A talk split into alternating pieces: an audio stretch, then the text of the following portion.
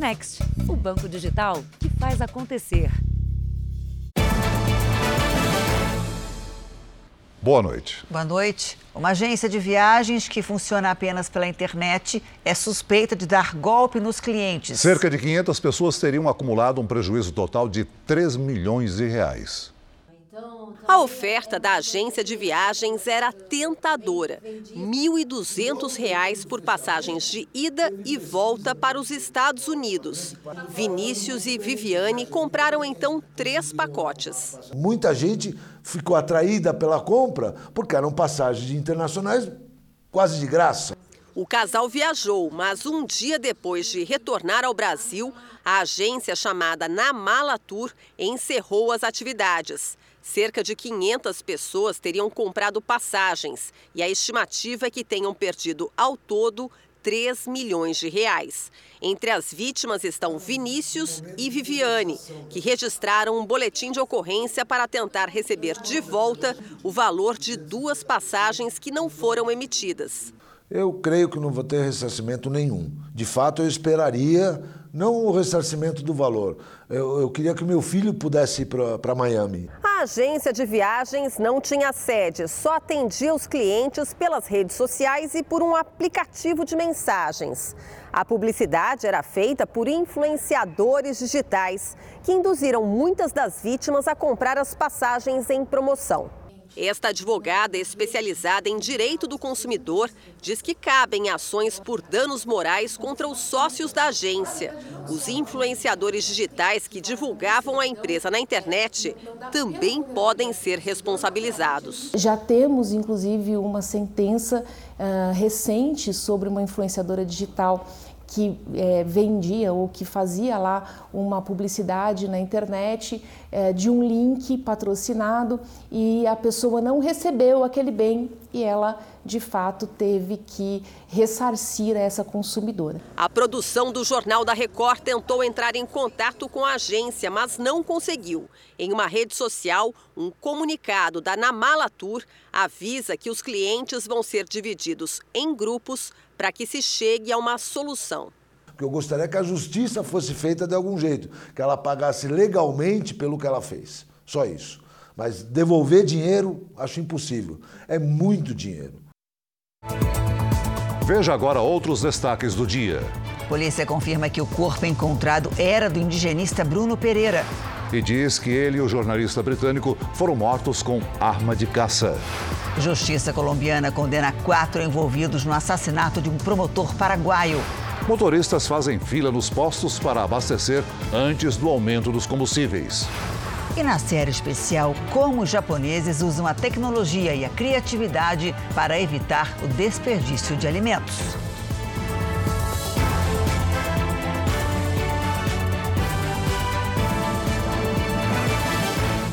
Oferecimento: Bradesco. Entre nós, você vem primeiro.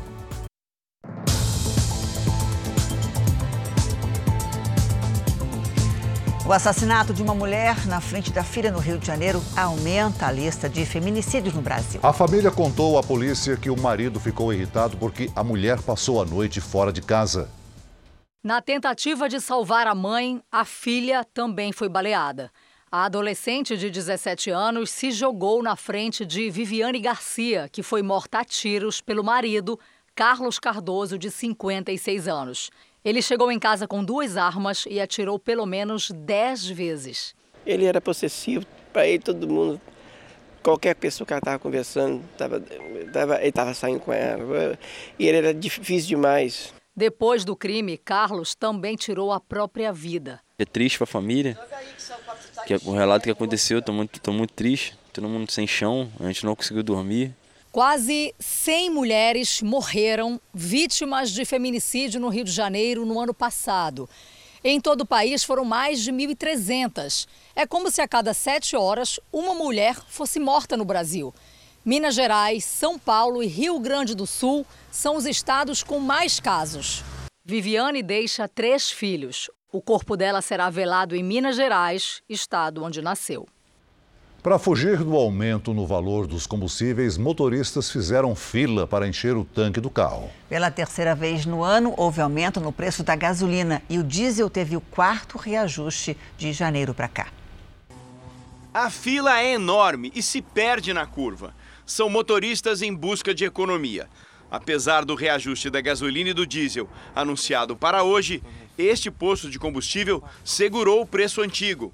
O flagrante foi em Campo Grande, a capital de Mato Grosso do Sul. Em Brasília, não teve fila, mas a maioria dos postos de combustíveis manteve o preço da gasolina antes do novo aumento para as distribuidoras. Em São Luís, na capital maranhense, a corrida foi para trocar os preços antigos. Nesse posto, a gasolina subiu de R$ 6,88 para R$ 7,26. Hoje é só aumentando, não tem pra onde correr, entendeu? E aí eles não dão jeito. E quem paga com isso aí somos nós. No Rio, a reação foi de descontentamento. Andar de carro é luxo. É para quem pode, não é luxo. O reajuste de 5,18% para a gasolina e de 14,26% para o diesel é resultado da política de preços da Petrobras, que acompanha as cotações internacionais. E com a alta do petróleo, a estatal justifica que não tem como evitar o aumento do combustível para o consumidor brasileiro. A gente não aguenta, a gente que trabalha com aplicativo e vamos sobrevivendo aí nessa aumenta aí. Vamos ver até onde a gente vai conseguir chegar nisso aí. De janeiro até agora, a gasolina teve três aumentos. Já no diesel, foram quatro reajustes, o que deixou o litro do combustível quase 70% mais caro. Esse caminhão aqui, por exemplo, para abastecer no início do ano, gastava cerca de R$ 1.800. Agora, para encher o mesmo tanque, são 3 mil reais. A cada real na bomba aí é menos na nossa família aí, na nossa casa. E começa a diminuir o quadro de funcionários, começa a mandar embora, começa a reduzir tudo, entendeu? Isso é que acontece. Daqui a pouco, mais informações sobre o aumento no preço dos combustíveis. Foi aprovada nos Estados Unidos a recomendação da vacina contra o coronavírus em crianças com mais de seis meses. A decisão ainda precisa ser confirmada oficialmente pelo Centro de Controle de Doenças para que o governo americano comece a aplicar as doses. Ontem, a Agência Reguladora de Remédios e Alimentos já havia autorizado as vacinas da Moderna e da Pfizer para essa faixa etária. Aqui no Brasil, pelo menos 7 milhões de crianças que poderiam ter se vacinado contra o coronavírus estão desprotegidas. A Milena chegou preparada. O que, que você veio fazer aqui hoje? Tomar vacina. E a calma dela deixou a mãe orgulhosa e agora mais tranquila. A gente está segura, né? É uma segurança a mais para ela. A Helena, de 10 anos, nem piscou na hora da picadinha. Com a segunda dose, completou a imunização. É importante a gente tomar vacina para a gente estar tá com saúde, viver bem e conseguir brincar bastante. Mas nem todos os adultos têm a mesma noção sobre a importância da vacina para as crianças. A vacinação contra a Covid entre 5 e 11 anos foi liberada já faz seis meses e virou recomendação para 20 milhões de crianças brasileiras. Só que mais de 7 milhões não foram levadas até agora a um posto de saúde nem para tomar a primeira dose. Esse comportamento de pais ou responsáveis que estão deixando de imunizar as crianças preocupa os especialistas. E nessa idade, a proteção é completa com duas aplicações. Mas 61% das crianças já vacinadas ainda não tomaram a segunda dose. Entre os mais novos, lembra esta pediatra, a Covid também pode levar a casos graves. Ah, na maioria dos casos é leve? É, mas você não consegue garantir isso. E a vacina, não há nenhum, zero óbitos relatados por conta de vacina contra o Covid. Então a vacina é sim segura. A segunda dose da Júlia acabou atrasando um pouco, porque depois da primeira ela teve Covid com sintomas leves. Com a imunização completa, a Júlia está ainda mais forte contra a doença. Completa o segundo ciclo, sobe a, a, a proteção dela e a gente ficar com o coração mais aliviado. E pesquisadores querem saber as consequências da Covid em bebês de mulheres que tiveram a doença durante a gravidez. Resultados preliminares revelam que pouco mais da metade dos bebês nascidos na pandemia de mães infectadas tem alguma alteração comportamental. A irritabilidade é uma delas. Lucas nasceu em abril do ano passado, em plena pandemia. Ao fazer o teste do pezinho, a mãe teve uma surpresa. Quando o exame chegou, deu positivo para Covid. Eu não sabia que eu tinha tido Covid durante a gestação. Eu não tinha tido sintomas nenhum. Com o teste positivo, o bebê foi incluído numa pesquisa da Universidade Federal de Minas Gerais que avalia os impactos da infecção na gravidez e da crise sanitária no desenvolvimento das crianças. Desde então, Lucas vem sendo acompanhado pela equipe de pesquisadores e já passou por vários testes. Os resultados foram considerados normais. Porque ele estava dando uma resposta bem rápida com relação ao que eles estavam pedindo. Aí eu fiquei super tranquila, né? Outros 560 bebês nascidos durante a pandemia estão sendo avaliados. Resultados preliminares apontam que 22% deles apresentaram atraso no desenvolvimento e 52% se mostraram mais irritadas e birrentas do que o esperado para essa faixa etária. Chamou a atenção dos pesquisadores a presença de fatores de risco no ambiente familiar, como uso abusivo de álcool e drogas, insegurança alimentar e depressão materna. Os estudiosos acreditam que esses riscos são mais prejudiciais do que os efeitos da infecção pelo coronavírus. Porque a gente não observou diferença entre o grupo que tinha anticorpo contra, com, em relação ao grupo que não tinha anticorpo. Segundo a pesquisadora, as crianças serão avaliadas até 2023, quando completam dois anos de vida. Os resultados vão ser levados em conta em novas políticas públicas. A Covid também deixa sintomas persistentes em atletas, mesmo quando é assintomática. Essa informação está numa pesquisa da Universidade de São Paulo. É, de cada 100 atletas profissionais e amadores, três desenvolveram a chamada intolerância ao exercício.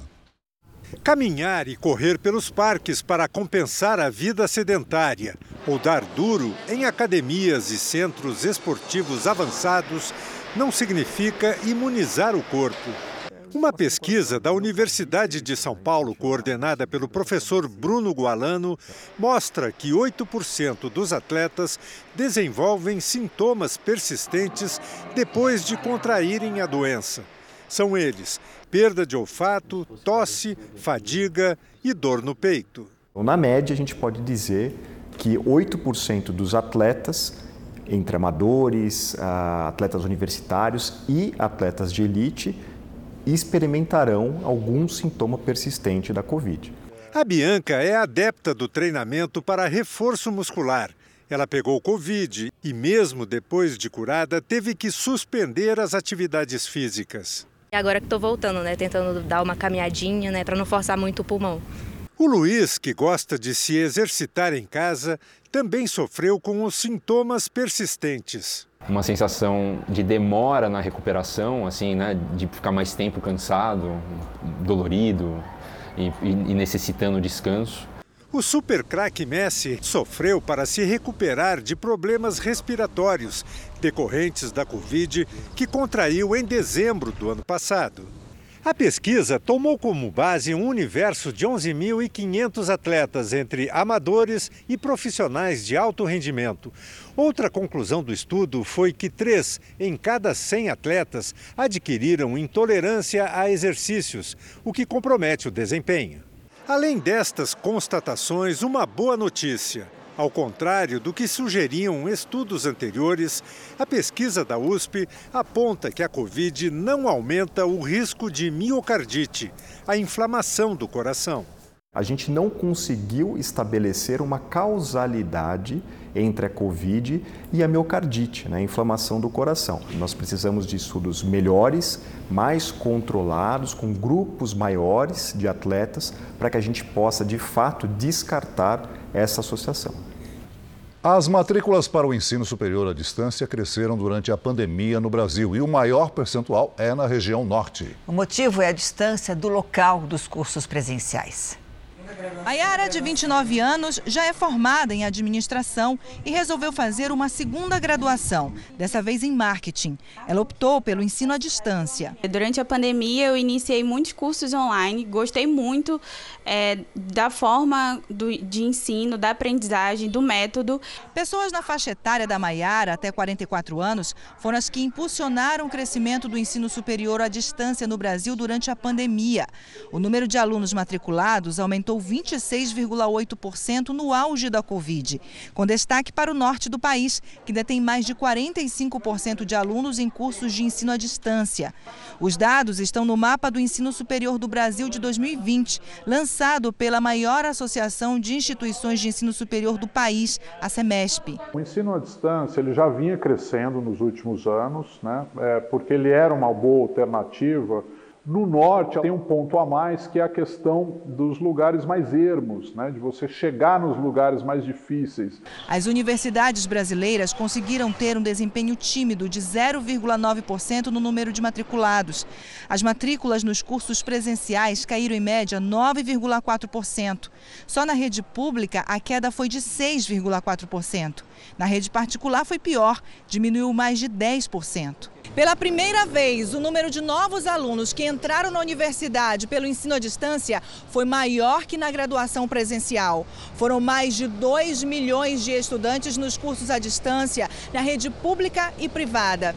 Já o ingresso de alunos presenciais chegou a 1 milhão e 700 mil. A pandemia acentuou esse crescimento, porque aí as pessoas ficaram inviabilizadas de irem para o curso presencial. E não só as pessoas ficaram inviabilizadas, como também as outras ficaram presas em casa. Então foram buscar também se reciclar num concurso à distância. A polícia do Canadá condenou um padre acusado de abusar sexualmente de uma estudante indígena de 10 anos. Arthur Massi, de 92 anos, foi acusado de agressão indecente e está em liberdade condicional.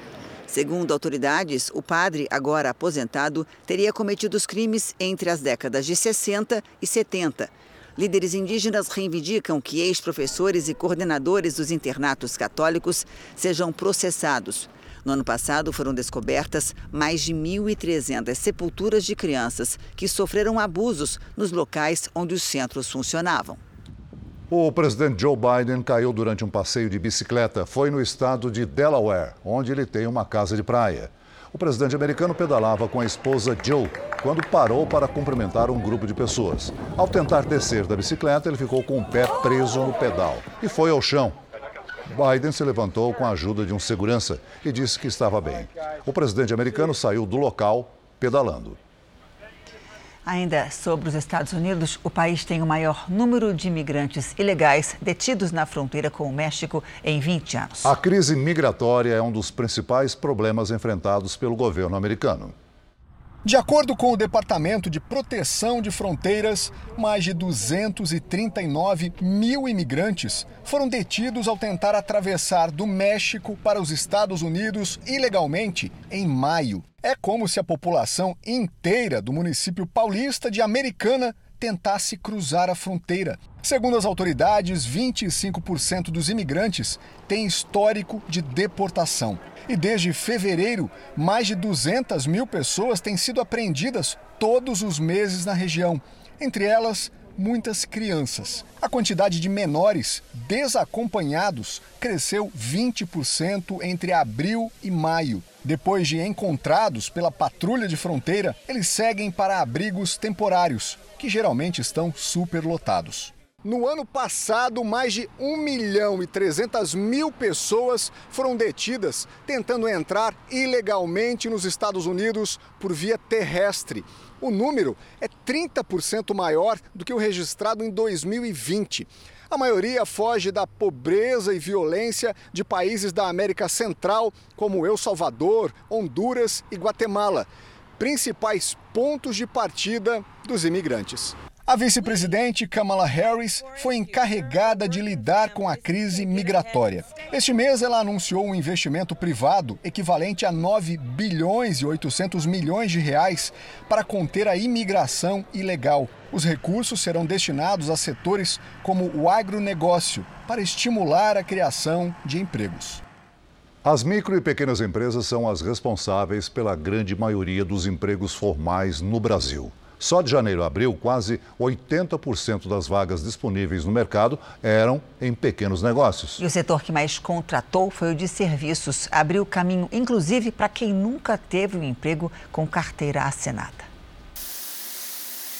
Quem diria que investir em hambúrguer delivery daria tão certo? Foi na cara e na coragem. Vamos, vamos contratar? Vamos. Então a gente contratou os funcionários e deu certo. Deu tão certo que viraram microempreendedores individuais. E o trabalho precisa ser em conjunto. A gente fica no caixa, a gente ajuda na batata, se precisar montar, se precisar ficar na chapa, a gente ajuda em tudo. A demanda é alta. A média é de 800 hambúrgueres por semana.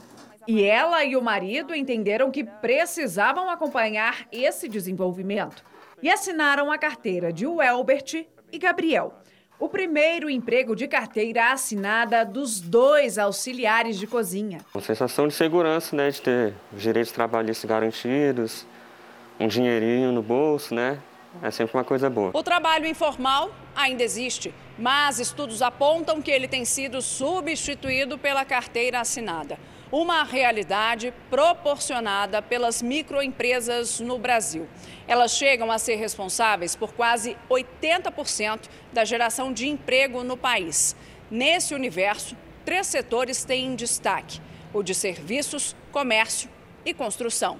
Juntos, em um mês, foram 146 mil novas vagas, 585 mil nos quatro primeiros meses deste ano. Hoje, o que a gente sabe é que as oportunidades estão mais para o pequeno negócio e eles estão contratando mais. Segundo o secretário do Ministério da Economia, foram mais de um milhão de novas empresas nos primeiros quatro meses deste ano. Essas facilidades né, trazidas com marcos legais mais saudáveis, mais atuais, né, que tiram a burocracia, que trazem liberdade para empreender, né, conseguiu é, trazer esse resultado.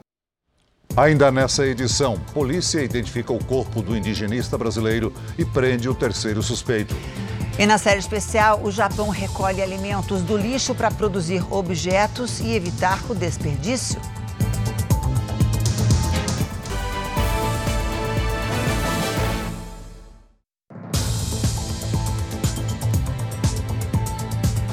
O governo federal regulamentou a venda direta de imóveis que pertencem à União. São apartamentos e casas com desconto de até 25% com chance de financiamento. Desde que o Brasil é Brasil, o governo é dono de muitas terras e imóveis pelo país. Este aqui, por exemplo, é histórico, mas está abandonado, no centro de Fortaleza, capital do Ceará. Que tal um prédio inteiro na Praça Mauá, no centro do Rio de Janeiro? Talvez este terreno comercial na área central de Brasília, ou um terreno para a construção de uma casa no bairro mais nobre da capital federal. Todos esses imóveis e outros 22 em todo o país já estão em negociação na plataforma online de vendas de imóveis do governo. Os interessados podem participar das licitações de forma online. E uma nova modalidade, a venda direta, vai estar disponível a partir do dia 1 de julho, valendo para todos os casos em que houve licitação, mas ninguém fez uma oferta. Para tornar a compra mais atraente aos possíveis interessados, a negociação pode ser feita com até 25% de desconto em uma segunda rodada, se de novo não aparecerem interessados. E a compra pode ser feita via financiamento imobiliário. Para este economista, mesmo a venda abaixo do preço de mercado pode ser interessante para as contas públicas. Todas as vezes que ele tiver que se livrar de uma despesa de manutenção mensal,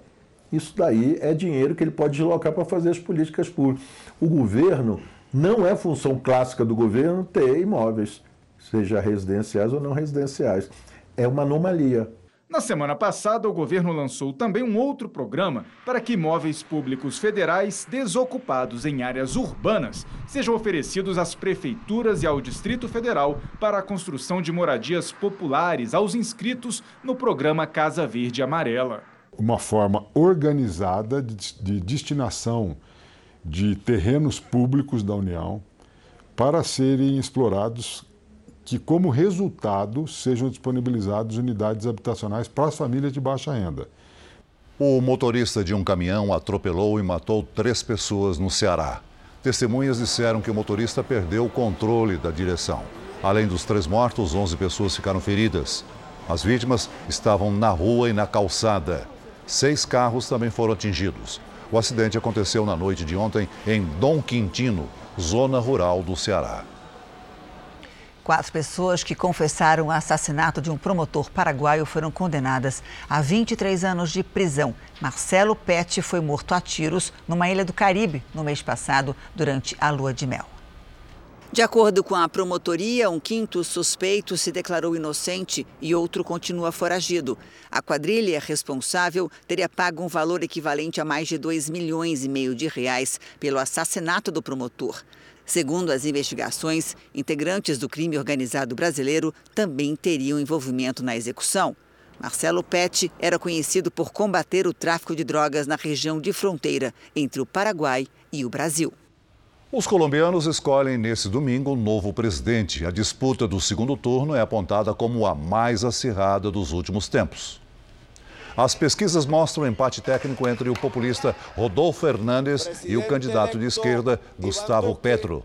O novo presidente assume o governo no lugar de Ivan Duque, que já cumpriu dois mandatos. Com o fim das medidas contra o coronavírus, a Europa voltou a ocupar o primeiro lugar entre as regiões mais procuradas pelos turistas. De janeiro a março, o continente europeu já recebeu três vezes mais visitantes que em relação ao mesmo período do ano passado. Basta andar pelo centro histórico de Lisboa para perceber que eles estão de volta. As ruas da capital portuguesa já recebem turistas do mundo todo novamente. Entre os amantes da terrinha, britânicos, alemães, franceses e espanhóis. E, claro, os brasileiros. Esse casal de Goiânia finalmente conheceu a Europa, depois de ter adiado a viagem por causa da pandemia esperar aí quase três anos para poder vir a pensar em alguma viagem, né? E a gente comprou a viagem sem saber mesmo se a gente conseguia viajar, na verdade, né? Segundo a Organização Mundial do Turismo, esse aumento pode ser sentido em todo o continente. O número de turistas triplicou nos três primeiros meses deste ano em relação ao mesmo período do ano passado. Mais de 117 milhões de chegadas em 2021 foram 41 milhões. O levantamento das restrições, como a não exigência de testes da Covid-19 e obrigatoriedade das quarentenas, ajudaram nessa recuperação. Países europeus que dependem e muito do turismo, como Portugal, comemoram. O governo português espera chegar perto dos registros do setor em 2019, pré-pandemia, quando o país teve um recorde no número de visitantes cerca de 27 milhões de pessoas. Otimismo que pode esbarrar no aumento dos novos casos de coronavírus por aqui e ainda na alta dos preços por causa da guerra no leste europeu, que afeta a economia do mundo todo. Apesar do alto custo, Rodrigo garante que valeu a pena. É bom demais e saber que você poder estar com várias pessoas do mundo inteiro aqui é, é divertido e um pouco libertador, né? Depois de tantos anos preso dentro de casa. O presidente da Ucrânia visitou cidades no sul do país que foram destruídas pela ofensiva russa. A guerra no leste europeu já dura quatro meses. Um vídeo divulgado mostra Volodymyr Zelensky inspecionando um edifício que foi bombardeado na região de Mykolaiv. Ele também se reuniu com soldados da linha de frente. A visita de Zelensky ocorre um dia depois do lançamento de um míssil russo deixar dois mortos e mais de 20 feridos nessa mesma região. O local é alvo de ataques porque está na rota para o porto de Odessa. Um dos principais generais do exército ucraniano disse que as tropas já perderam mais da metade dos equipamentos militares. Na Rússia, o governo declarou que a Ucrânia de antes da guerra não existe mais. O exército de Vladimir Putin avança por Lugansk e Donetsk e planeja tomar todo o sul do país para estabelecer um corredor terrestre. Veja agora os destaques do Domingo Espetacular. Simária anuncia uma pausa na carreira e Simone sobe ao palco sozinha. O afastamento acontece em meio às polêmicas entre as duas. Independente das nossas diferenças, você é a coisa mais importante da minha vida uma sequência de desabafos que pode ameaçar o futuro da dupla. Mas não significa que porque venceu juntas tem que morrer como duplinha para sempre. Um médico boa pinta, sedutor e à beira da morte. Segundo a polícia, tudo não passava de um golpe. Depoimento da mulher que acreditou na história teve um prejuízo de quase 100 mil reais. A história do homem que herdou da mãe quase 70 jacarés. Eles vivem nessa lagoa e recebem comida e atenção do Maurinei. Eles são famosos, ricos e adoram esbanjar nas redes sociais. Tem o cantor de 24 anos que acaba de comprar um carro de quase um milhão de reais. Ficou curioso, né? A gente te conta no Domingo Espetacular. Logo depois do Canta Comigo. Você vai ver ainda hoje: agricultores arrancam a plantação para garantir a colheita. E na série especial, como o Japão usa tecnologia para evitar o desperdício de alimentos.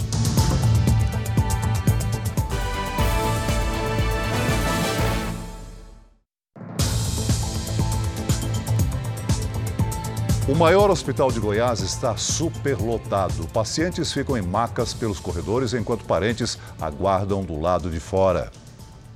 O corredor do Hospital Estadual de Urgências, o UGOL, está tomado de macas. Muita gente com dor, fratura exposta, entendeu? Isso é um descaso público isso daqui.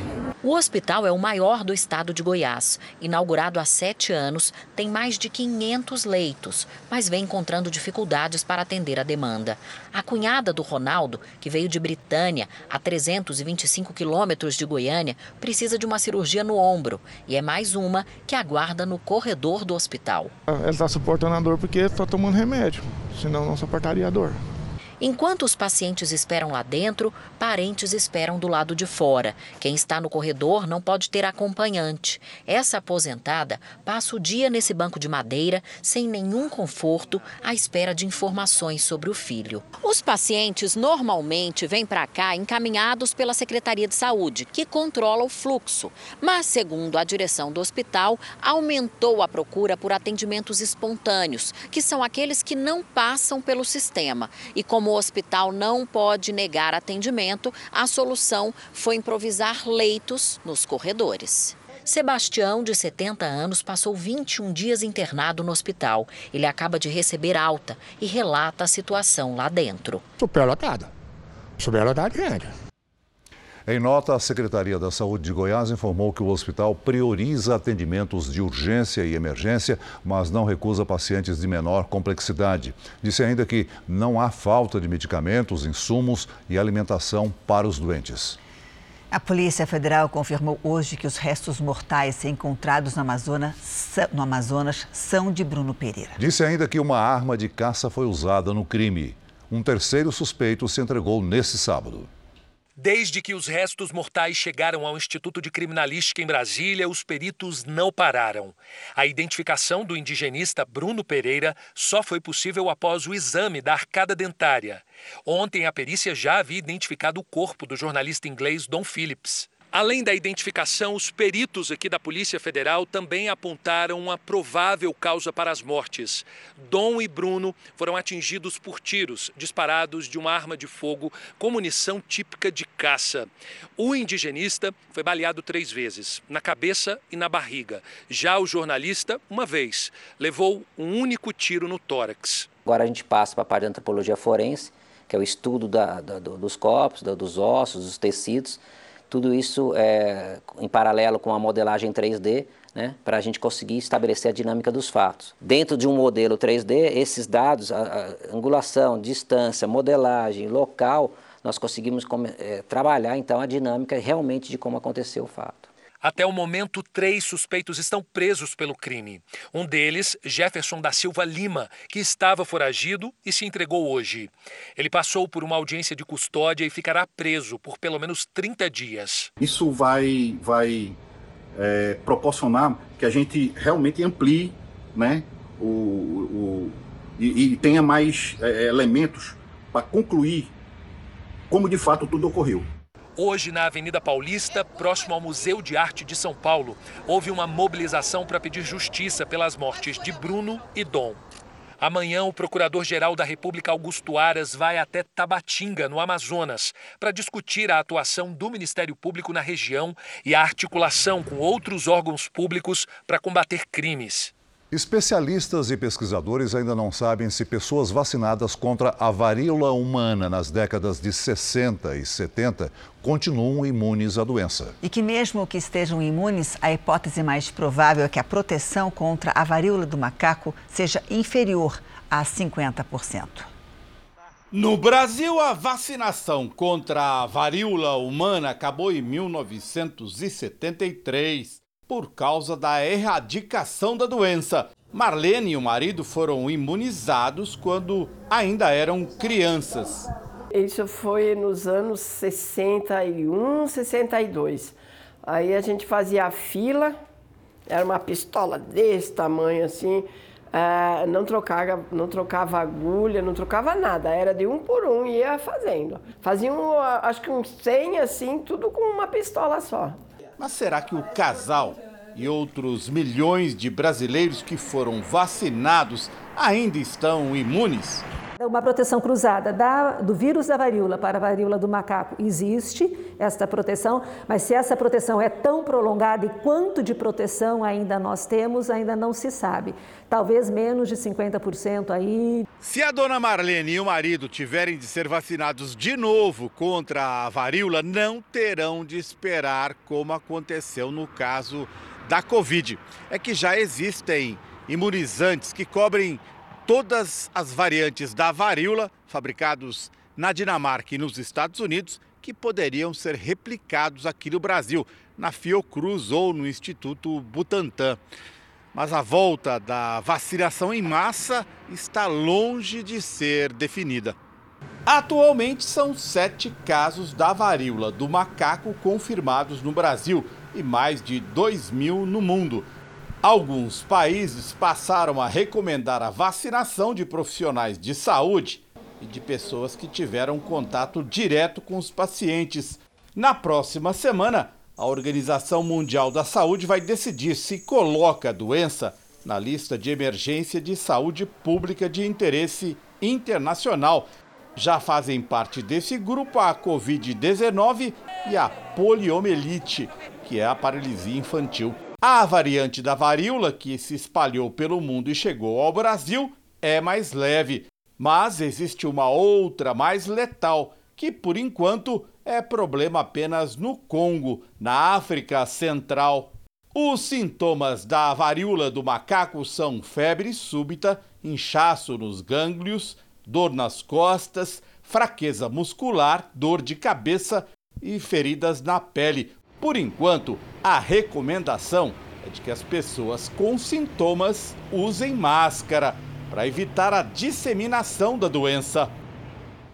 Um vírus ameaça a produção do maracujá em vários estados brasileiros. Em Santa Catarina, os produtores têm sido obrigados a adotar uma medida drástica para tentar manter a colheita. Seu Olírio produz maracujás há 16 anos em 13 de maio, no sul de Santa Catarina. Ele e outros produtores sofrem as consequências do vírus, que deixa os frutos duros e secos. Ele é uma doença que ele veio para ficar, então a gente convive com ele. Você pode colher ou não, dependendo do manejo que você faz. Literalmente você pode colher ou não uma lavoura, pode perder ela inteira. O vírus se espalha com facilidade, transmitido por um inseto levado pelo vento. Como não existe um remédio para tratar a doença, a saída foi adotar uma medida radical.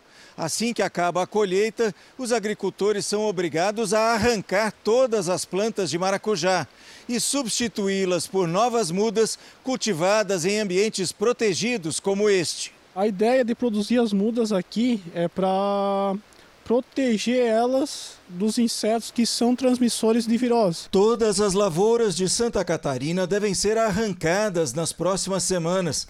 As novas só podem ser plantadas um mês depois. Por um período de 30 dias, não deverá existir nenhum pomar comercial da fruta no estado. Um período que os especialistas chamam de vazio sanitário. O vazio sanitário consta em eliminar as plantas que estão doentes para que as novas, as da próxima safra, não tenham contato com elas. O vazio sanitário é um remédio azedo como o maracujá, mas deve garantir uma boa safra este ano, com 50 mil toneladas da fruta. Na Europa, a temperatura chega a 40 graus à medida em que o verão se aproxima. Na Espanha, a preocupação é com os incêndios florestais. Um dos incêndios no noroeste espanhol já devastou o equivalente a 20 mil campos de futebol. A onda de calor e o tempo seco dificultam o trabalho dos bombeiros. Mais de 1.700 pessoas tiveram que abandonar as casas. Ainda na Espanha, as altas temperaturas levaram muita gente às praias. No oeste da Alemanha, as pessoas procuraram atividades no rio para se refrescar. Na França, os parisienses também deram jeito de driblar o calor. Nessa época do ano, autoridades da saúde recomendam que a população fique atenta à hidratação. E isso vale também para os animais. No Zoológico de Paris, eles ganharam petiscos congelados. Aqui no Brasil, o sábado foi de sol e frio no centro-sul do país, em Guaraí. No Rio Grande do Sul, a temperatura chegou a 1,9 grau negativo. Oi, Lidiane, boa noite para você. E amanhã, hein? Será que vai nevar? Tem gente se perguntando. Verdade, Janine. Boa noite para você, Celso. Boa noite para todos aí de casa. Olha, o domingo será ainda mais frio, mas sem chance de neve. Durante o inverno, que começa daqui três dias, aí sim há possibilidade. Pelas imagens de satélite, tivemos muitas nuvens carregadas na faixa norte do Brasil. Podemos esperar um domingo de temporais sobre as regiões norte e Nordeste, a quantidade de água pode provocar novos alagamentos e deslizamentos no Amazonas, Roraima, Pará e da Paraíba até Alagoas. No sul, atrás da frente fria, chega o ar polar que derruba as temperaturas e pode provocar geada nos três estados da região. Na área clara do mapa, tempo firme, sem chuva e com alerta para baixa umidade do ar. Em Porto Alegre, máxima de 16 graus. Em Vitória, pancadas de chuva com 26. Em Cuiabá e em Belém, faz até 31. Na capital paulista, o domingo começa com 13 graus e à tarde os termômetros chegam aos 17 com chuva leve. Na segunda, a chuva perde força e faz 20 graus. Na terça, o tempo volta a ficar firme e esquenta um pouquinho, 25. Tempo delivery para o William de Barra da Estiva, Bahia. Vamos lá. Oi, William. Aproveite o domingo ensolarado com 25 graus à tarde. A segunda já começa nublada, o sol aparece um pouco à tarde, faz 23 graus e pode garoar. Na terça, 24 com chuva a qualquer hora. O Josival é de Itaipulândia, Paraná, né? Isso. Josival, ter seguinte, aí no oeste do Paraná, o domingo começa com 4 graus e geada. A tarde faz até 21. Na segunda, máxima também de 21 com pancadas de chuva. Faça como eles, participe do nosso Tempo Delivery pelas redes sociais. Mande uma mensagem com a hashtag você no JR. Bom domingo, Janine e Celso. Para você pra também. você também, até segunda-feira. Até lá. Uma cientista do Paraná encontrou uma floresta que ficou congelada no tempo por 290 milhões de anos. Os fósseis das árvores estão em bom estado de conservação e ajudam a contar a história do nosso planeta. Foi quase sem querer que a Tami encontrou um tesouro histórico. Foi bem por acaso.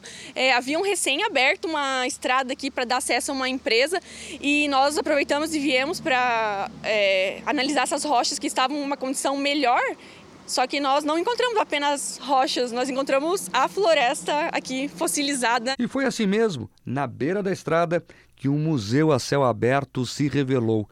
Já foram catalogados 164 fósseis de árvores de uma floresta que existia há 290 milhões de anos, quando o hemisfério sul do planeta era unido em um supercontinente chamado de Gondwana. O achado foi na cidade de Ortigueira, no interior do Paraná. Evidências geológicas indicam que as árvores acabaram soterradas em uma grande inundação com água carregada de sedimentos. Isso ajudou a fazer uma espécie de mumificação das plantas ainda em vida. Chegou um determinado momento em que o sedimento cobriu elas de tal forma que elas não conseguiam mais respirar, elas sofreram asfixia e aí elas é, morreram.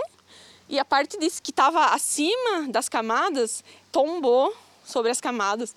E a parte que estava abaixo, meio que protegida pelo sedimento ficou preservado. Nesse ponto é possível ter uma noção melhor de como a floresta foi preservada. Perceba que a rocha é formada por linhas horizontais interrompidas por essa estrutura vertical, que é justamente um dos fósseis. Esse era o tronco de uma das árvores. E é impressionante porque dá para sentir a textura, como se fosse o tronco da árvore mesmo até hoje.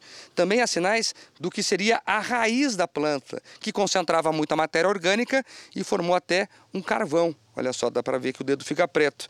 E tem sinais, inclusive, das ramificações da planta. Esse é o terceiro registro como esse na América do Sul. Além do interior do Paraná, foram identificados fósseis assim no Rio Grande do Sul e na Argentina. Segundo a cientista, o estado de preservação em Ortigueira é excelente. E a pesquisa dela, que conta com a colaboração de pesquisadores das universidades federais do Paraná e do Rio Grande do Sul, já foi publicada em revistas internacionais.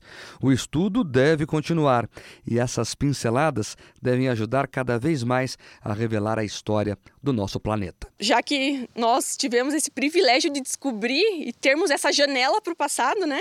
Então é, é importante que as próximas gerações também tenham acesso a essa parte tão importante da história.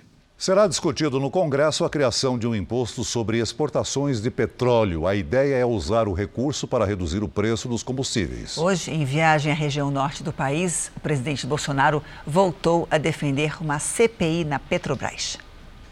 O presidente Jair Bolsonaro passou o dia em Manaus. Durante um evento religioso, ele voltou a falar sobre a alta no preço dos combustíveis.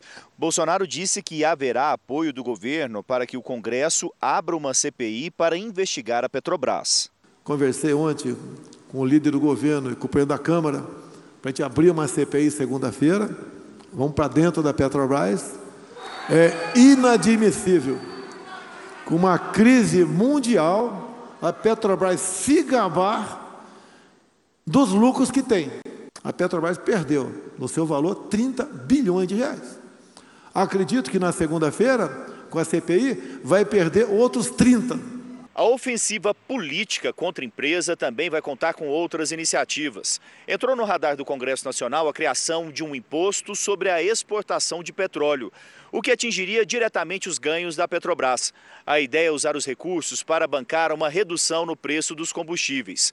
O tema estará em discussão no início da próxima semana em uma reunião de líderes partidários da Câmara dos Deputados. Durante o longo discurso em Manaus, Jair Bolsonaro afirmou ainda que só assinou a carta após o 7 de setembro do ano passado, onde falava que havia cometido exageros nas críticas aos ministros do STF, após um suposto acordo com Alexandre de Moraes, intermediado pelo ex-presidente Michel Temer.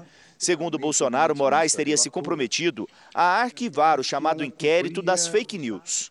O Temer estava lá, ninguém nega. A carta eu assinei, vocês viram. Eu me descapitalizei politicamente. Fui ofendido por palavras mais variadas possíveis. Mas o que eu conversei com Alexandre de Moraes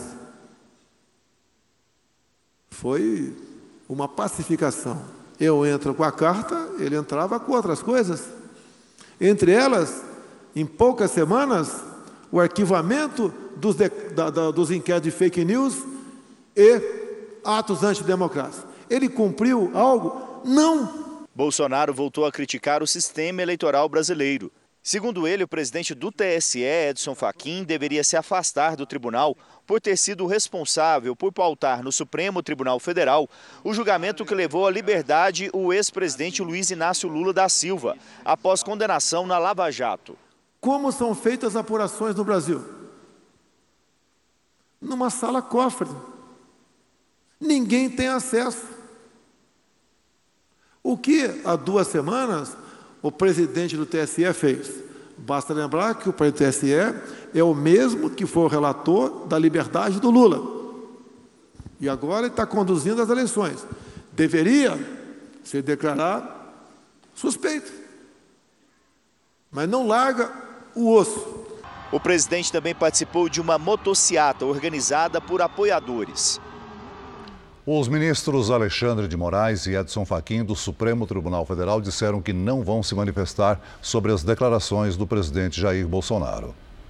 O financiamento de um carro popular ficou 11 mil reais mais caro com a alta dos juros. O aumento ocorre por causa da taxa básica de juros, que passou de 2% para mais de 13% em um ano e meio. E esse é um dos destaques do portal R7. Para ler essa e outras notícias, é só acessar r7.com.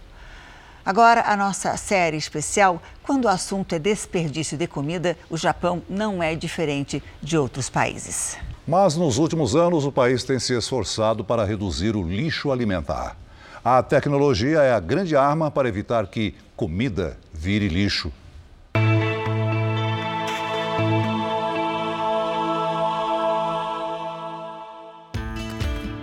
Os restos de casca de laranja que eram para ser jogados fora são secados e transformados em pó. Colocados numa forma de ferro, o material passa por um compressor. Depois de meses testando a temperatura e a pressão, pesquisadores da Universidade de Tóquio conseguiram criar o cimento de comida. As cores, textura e aroma podem mudar conforme o ingrediente. Com esse material, já estamos fabricando porta-copos, pratos e vários outros acessórios para o lar. Diz Kota Matida, que abriu uma empresa com outros dois sócios para vender os produtos. Além das várias formas de uso desse material, o mais impressionante é que ele pode ser comido. E existe até um projeto para fabricar peças de abrigos de emergência em casos de desastres e as pessoas podem se alimentar enquanto esperam a ajuda chegar.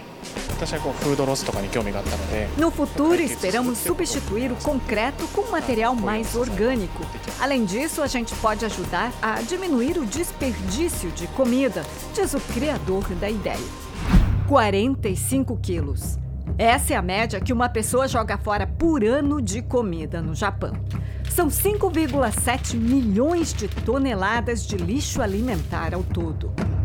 A meta do Japão é diminuir pela metade o desperdício de comida até 2030. Para isso surgiram vários projetos. Este supermercado é um desses exemplos. Você vai ver por quê. Tudo que você vê aqui é comida descartada de grandes supermercados, como essas cebolas pequenas demais, diz o dono do estabelecimento. Ou essas bebidas perto da data de validade. Tudo por um preço bem menor em comparação ao original. O empresário criou um sistema que se chama recuperação de comida. A ideia é reunir alimentos que seriam descartados pelas fabricantes, supermercados e atacadistas para repassar aos consumidores. Ele mostra a nova estrutura que está sendo construída para ressecamento de frutas, verduras e legumes. O alimento processado será reaproveitado em restaurantes e escolas. Já esta sala está sendo preparada para funcionar como banco de comida. Ou seja, qualquer pessoa que não tenha dinheiro suficiente vai poder entrar aqui deixando uma identificação na porta e levar o que quiser. No Japão também existem pessoas pobres, só que é difícil identificá-las, diz Masaki Ueda. O empresário tem esperança de que iniciativas como essa possam beneficiar as famílias com necessidades. Desde que o país lançou a campanha para a redução do desperdício de comida em 2019, os japoneses passaram a encarar o assunto com muita seriedade. Michi Osano é um belo exemplo. Na cozinha dela, nada é desperdiçado. Nem mesmo a casca dos legumes que acabam se transformando em pratos deliciosos. Só o que não dá mesmo para comer vai pro lixo. Regra número um para evitar o desperdício de comida. Não compre a mais do que você precisa. Se fizer isso, divida e guarde no freezer, diz Mitinho. É o que ela fez com a cebolinha que sobrou. Pequenas atitudes que fazem uma grande diferença. Afinal, é na cozinha que é gerado 46% do descarte de comida no Japão. As iniciativas empresariais e tecnológicas não ficam atrás e levam a acreditar que talvez um dia o Japão possa reduzir bastante ou, quem sabe, eliminar completamente o desperdício de comida. Você também pode participar da nossa série especial. É só enviar o assunto para as nossas redes sociais com a hashtag você no JR. Ao menos 41 pessoas morreram por causa da chuva na Índia e em Bangladesh. Algumas foram atingidas por raios. Em Bangladesh, as tempestades fizeram com que o nível dos rios subisse, provocando inundações. Milhares de casas ficaram embaixo d'água. Na Índia, equipes de resgate e voluntários usam barcos em resgates nas áreas de risco. A previsão é de mais chuva nesse final de semana. Estamos na temporada de migração das baleias, vai de junho a novembro, mais ou menos, isso no litoral de São Paulo. É, o espetáculo da natureza tem chamado a atenção de visitantes e de moradores. Uma escola toda enfeitada por desenhos de baleia jubates. E a lição tá na ponta da língua. A baleia tem dente? Não. Não? Então o que, que ela tem? Barbatanas. Aqui, a maioria das crianças tem algum pescador na família e intimidade com as histórias do mar. Na sala de aula, trocam experiências e aprendem ainda mais. Aqui em Ilha Bela, tem baleia?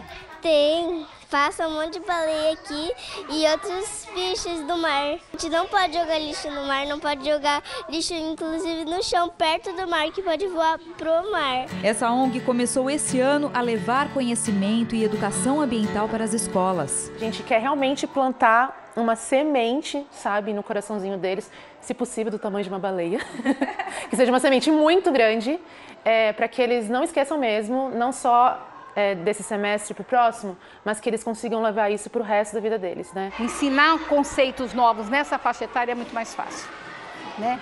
E é isso que a gente quer, o aluno aprendendo para levar o conhecimento para casa. Nos últimos anos, Ilha Bela, um arquipélago de 45 mil habitantes do litoral norte de São Paulo, entrou de vez na rota migratória das Jubartes, o que mudou a rotina da cidade. Em uma das principais praias da ilha tem uma estátua da pipoca, baleia saltadora que apareceu perto da costa em 2018.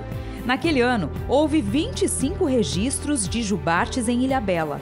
Em 2021, esse número pulou para 130, um recorde. Biólogos acreditam que tem mais baleias porque a população de jubates se recuperou com a proibição da caça na década de 80. Especificamente falando de Ilha Bela, vem aumentando bastante. Essa época do ano, diariamente, tem baleias aqui na nossa região. Marquinhos conhece esse mar como poucos. Fundou há mais de 30 anos a primeira agência de turismo náutico da Ilha Bela. Já levou mais de 700 turistas para avistar baleias. Nós oferecemos cerca de oito roteiros Nessa época, o de baleia é o mais procurado, né? Antes do passeio, os turistas recebem uma aula sobre as jubartes. A gente nunca sabe como o animal em vida livre vai agir, né? Então, às vezes ela dá show, às vezes ela não está muito afim de chegar muito próximo à embarcação. A expectativa está grande, ainda mais com as crianças, né? Então, eles, a gente espera ver, né? Agora é a nossa vez de tentar avistar baleias. Nós vamos embarcar aqui com a equipe do projeto Baleia Vista e, claro, vamos para alto mar. Dia de sol e frio. A gente se afasta do canal de navegação do Porto de São Sebastião. A expedição exige muita paciência e olhar atento. De repente, aparece uma mancha escura no mar. Todos se animam, mas não é baleia, é uma enorme raia-manta passando pertinho do barco. Duas horas de navegação e ainda nada da Jubartes. Na nossa missão para encontrar as baleias, a gente segue a voz da experiência. Júlio, para onde que a gente está indo agora? Nós estamos aqui próximos à ponta do boi, saindo para fora no, até a profundidade de 50 metros. E a partir dessa profundidade, em geral, é onde estão passando as baleias jubarte que estão na migração vindo mais perto da costa. O experiente capitão está certo. Quando menos a gente espera, ela aparece. É uma emoção no barco. Primeiro vemos os borrifos, que são como a respiração da baleia. Essa tem cerca de 9 metros, ainda é jovem. No começo parece tímida, mas de repente dá um lindo salto. Logo depois mergulha e mostra a cauda. Na foto, os detalhes. Aliás, essa é como a impressão digital da baleia. Cada jubarte tem um formato de cauda. Identificar a baleia é importante para entender o comportamento delas. Hoje nós temos já um número de quase 400 identificadas aqui. Dessas daqui nós temos já um bom número que já foram reavistadas. Depois do registro, a nossa baleia desaparece nesse marzão. Os pesquisadores ainda tentam encontrá-la ouvindo os sons que emite. Muitas vezes a gente joga o hidrofone e não está rolando barulho nenhum, e muitas vezes a gente joga o hidrofone e está aquela festa embaixo. Nem sinal dela. Mais perto da costa, a gente avista um pinguim nadando sozinho e a expedição continua. São quase 5 da tarde, a gente está dando uma volta completa na ilha. São quase 100 quilômetros percorridos. Agora, fim de tarde, está quase anoitecendo, a gente não está avistando nenhum animal marinho, mas o espetáculo aqui é sempre garantido. O lindo fim de tarde encerra a aventura. Mas a temporada de migração por Ilha Bela está só no começo e ainda reserva muitos espetáculos pela frente.